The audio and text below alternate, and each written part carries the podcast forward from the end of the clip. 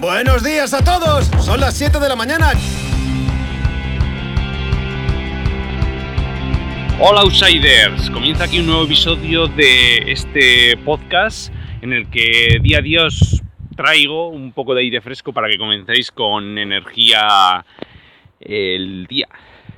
Soy Eduardo Azcona y os acompaño en esta aventura. Bueno, hoy decía, estaba pensando, digo, ¿de qué voy a hablarles? ¿No? ¿De qué voy a hablarles? Bueno, hemos estado y digo, ¿por qué no les hablo un poco de qué hemos hecho este, este fin de semana? Este fin de semana eh, teníamos una visita. Bueno, eh, conocéis muchos mi faceta como como eh, editor de una de revistas de viajes y montaña. Lo que no sabéis, bueno, que también eh, también en algunas ocasiones pues realizamos eh, paseos interpretativos. Son excursiones de autor pues que realizamos bajo la, marca Natural. En este caso teníamos unas excursiones el, sábado y de hecho pues estuve pensando en grabar grabar in situ ahí un, pequeño fragmento, bueno, pues para presentároslo, bueno, este habéis oído aquí a Gary, que va caminando y echando algún airito porque acaba de comer. Bueno, os decía que, mm, que eh, hicimos una visita eh, bajo la marca Naturang, que realizamos excursiones de autor. En este caso, pues eh, estuvimos recorriendo lo que es la, vía verde del, Vasco Navarro. Os voy a contar un poco, este es un, tren que, se le llamaba el Trenico y que, y que iba desde, desde Estella Lizarra en Navarra, pasaba por Vitoria Gasteiz y llegaba a Vergara. Entonces, bueno, pues es, es un, es un ejemplo pues, eh, de uno de estos trenes, en este caso un tren de, vía corta, que, en un momento pues, pasaron a mejor historia y que eh, actualmente pues, ha ido recuperando el trazado como una vía verde y que se utiliza pues, para realizar actividades para, en este caso, bueno, muy importante, nosotros hicimos la visita andando, introduciendo alguna otra parada fuera de la, de la vía verde, pero bueno, se utiliza principalmente pues con en bicicleta, ¿no? Y que la verdad que está teniendo es una actividad, lo que es eh, eh, cicloturismo en vías verdes que está teniendo una aceptación muy fuerte, ¿no? Yo creo que viene mucho también de, ejemplos que tenemos en, Europa, con, con, rutas muy largas, muy largas, que son un ejemplo para el, para bueno, pues las, rutas que, podemos tener que podemos tener en la península, ¿no? Eh, eh, en este caso, en este caso, bueno, pues se ha ido recuperando eh, parte del recorrido, un, total de, de, unos 100, 120, 130 kilómetros.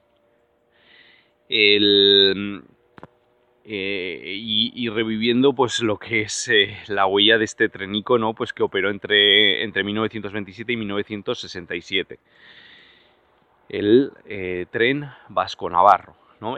fue un tren que tuvo mucha importancia en Tierra Estella daros cuenta pues que igual más que en la, en la ciudad y esto nos lo decía una la verdad que en la visita tuvimos la, la suerte de contar con una, una mujer que ya ya mm, con con años como, como para haber conocido el último viaje del Trenico. ella en ese momento pues tenía 17 años y lo recordaba. Nos decía pues que eh, más que para la propia ciudad de Lega, la Estella Lizarra pues tuvo mucha importancia para los pueblos de alrededor y bueno, y pensar que era el, medio de transporte pues para llegar a la ciudad. Y bueno, ella nos, recordaba pues cómo ella cogió un 31 de diciembre eh, del, 67, pues el último tren, el trenico, que, operó entre, entre Estella y Vitoria.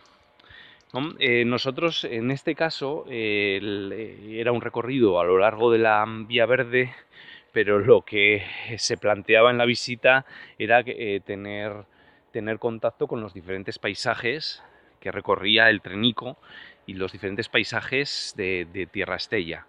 Eh, pensar bueno, que, en, eh, que en este caso estábamos en, una zona en la que en pocos kilómetros pasamos de al norte las sierras de Urbasa y Andía, unas sierras bueno, que, llegan a unas alturas de 1400 metros en las que podéis encontrar eh, alledos, prados, en la que bueno, pues hay mucho ganado desde en, verano caballos, eh, eh, vacas pirenaicas, oveja lacha. Y, bueno, pues este, este agroecosistema, digamos, más de, una, de la Navarra húmeda, bueno, pasamos en pocos kilómetros a campos de cereal, de vid, de olivos, ¿no? que, que los tenemos pues, en la, eh, de huertas ¿no? en, la, en la parte más sur de, de Tierra Estella. Esto en muy pocos kilómetros, de un clima eh, de corte atlántico a un clima de, de corte mediterráneo, eh, con pasar de la Haya a la Carrasca, o ya al propio, propio olivo.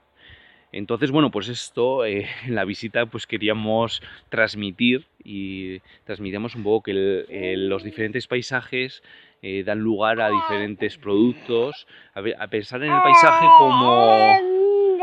Bueno, ay Gary, como lo cuenta él. ¿eh?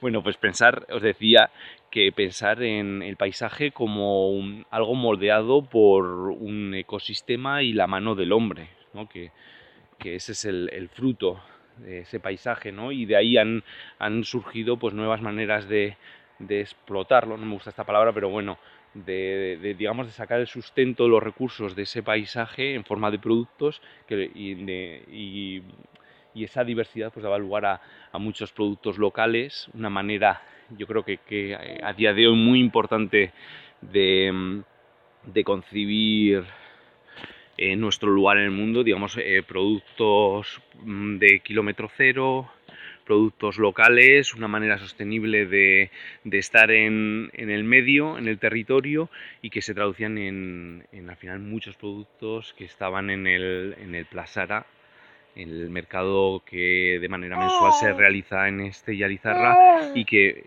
desembocamos la visita en el mercado y que pudimos comprobar por los diferentes la riqueza de productos de productores locales de la zona. Y bueno, pues eso es lo que os cuento hoy. ¿Contamos algo más, Gary? Mm, parece que Gary está conforme también. Así que bueno, vamos a seguir aquí los dos andando por los senderos Hoy también está todo muy húmedo, pero claro, estamos en otoño normal, ¿a que sí, no? Mira, Gary bosteza porque quiere ya dormir también. Bueno, familia, pues espero que os haya interesado lo que os he contado hoy y nos vemos pues un día más mañana. Un saludo y un abrazo.